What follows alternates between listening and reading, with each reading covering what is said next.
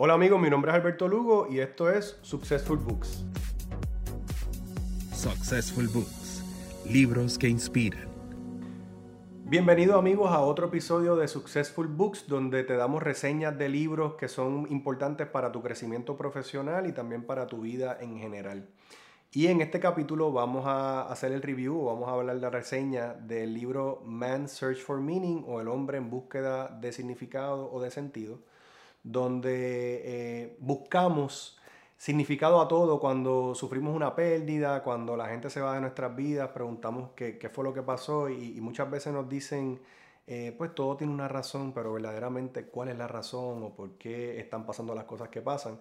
Y el autor de este libro, el doctor Victor Frankl, eh, hace un muy buen trabajo en describir una situación bien incómoda que él sufrió en su vida eh, siendo uno de los prisioneros en un campo de concentración nazi eh, y donde él perdió a su esposa, sus padres y su hermano en las cámaras de gas. Y él explica, eh, es un libro bien gráfico, que no es muy fácil de leer. yo recomiendo que lo leen en, varios, en, varias semanas o en varios días, no de, no de una sentada, porque es un libro bastante gráfico que habla de todas las adversidades que estas personas y estos prisioneros sufrieron en estos campos de concentración. Pero el doctor Franco eh, también fue el creador eh, como psiquiatra de la logoterapia, que es una, una, ciencia dentro, una rama dentro de la psiquiatría que ayuda a personas con trauma eh, a, poder mejorar su, su sentimiento y a poder mejorar la manera en que se sienten. Y entonces él habla de tres fases para enfrentar la adversidad. Te la voy a comunicar aquí. La número uno es la fuerza interior o tener propósito. Siempre que tenemos algún propósito en la vida, eh, se simplifica un poco pasar por la adversidad porque sabemos que hay una meta más adelante a donde queremos llegar.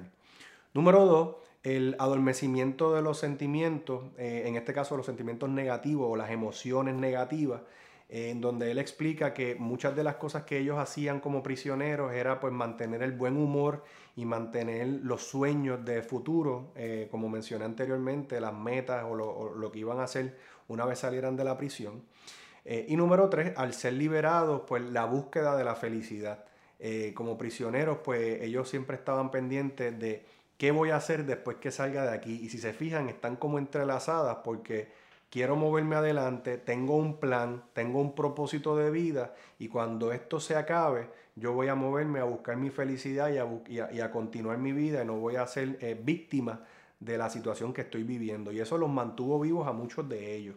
Entonces yo creo que es bien importante que, hablemos un poco de, de, la interpretación de un libro como este, donde una persona que está en una de las situaciones más complicadas de la vida, que está preso, eh, sin haber cometido un crimen. Este hombre era un profesional antes de entrar en los campos de concentración y le arrebataron todo, le arrebataron su familia, le arrebataron sus amigos, le arrebataron su felicidad, su trabajo. Y cómo esta persona logró, eh, a través de, él, eh, pues obviamente un psiquiatra, manejar sus emociones y mantener un sueño vivo, porque él explicaba que lo que nunca le iban a poder quitar dentro de la cárcel era sus sueños y su dignidad. O sea que esta persona batalló ante toda la adversidad, eh, personas que se privaron de la vida porque no tenían eh, ningún tipo de expectativa de vida ni a dónde querían moverse después o habían perdido a toda su familia. Y cómo él logró mantener su sanidad mental y, cómo los sueños que él tenía lo, lo, lograron llevar hasta el final de esta catástrofe y pues se mantuvo con vida y logró moverse adelante para buscar su felicidad, que fue lo que hizo una vez salió. Esta persona eh, terminó falleciendo en el 1997. O sea que tuvo una vida bastante plena después de esta situación tan incómoda que él sufrió eh, en, su, en, su, vida. Y ahora amigos, saquen su libreta, papel y lápiz para que anoten los SB Notes o los tips, eh, donde les vamos a dar los, los seis tips que identificamos de este libro. Número uno, ante cualquier situación vivida, aférrate al amor. El amor lo puede todo y cuando tú sientes que eh, tienes amor en tu vida, se hace más sencillo manejar la adversidad. Número dos, no olvides el buen humor. Eh, siempre es positivo tener un buen humor o, pasar adelante en tu vida con, con una buena actitud. Número tres, mantener la dignidad te hará sentir como un ser humano. Acuérdense que les mencioné que esta persona se, estaba en un lugar, en un campo de concentración, y él siempre mantuvo su, dignidad y se sintió que con eso no se lo podían arrebatar y se sentía como un ser humano. Número cuatro, utilizar la conciencia para decidir tu camino. Eh, ¿Qué voy a hacer después? O sea, eso tiene que salir de ti, que la conciencia te ayude a definir tus próximos pasos. Número cinco, mantener la esperanza y el buen ánimo te va a llevar muy lejos en la vida.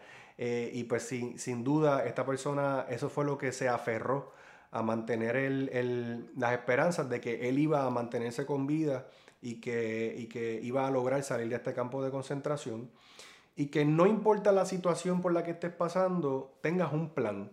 Eh, un plan siempre nos ayuda a tener estos checklists o a tener estas cosas que podemos ir haciendo poco a poco o estos incrementos en cosas que vamos logrando para poder llegar a un, a un destino eh, que en este caso pues es lo que habla era de, conseguir su felicidad y, moverse adelante con su vida una vez había salido de este campo. Así que amigos, muchas gracias por habernos sintonizado. Recuerden como siempre entrar en successfulblunders.com donde podrán encontrar reseñas de otros libros que te ayudarán en tu crecimiento profesional y en tu vida eh, en general. Gracias por sintonizarnos.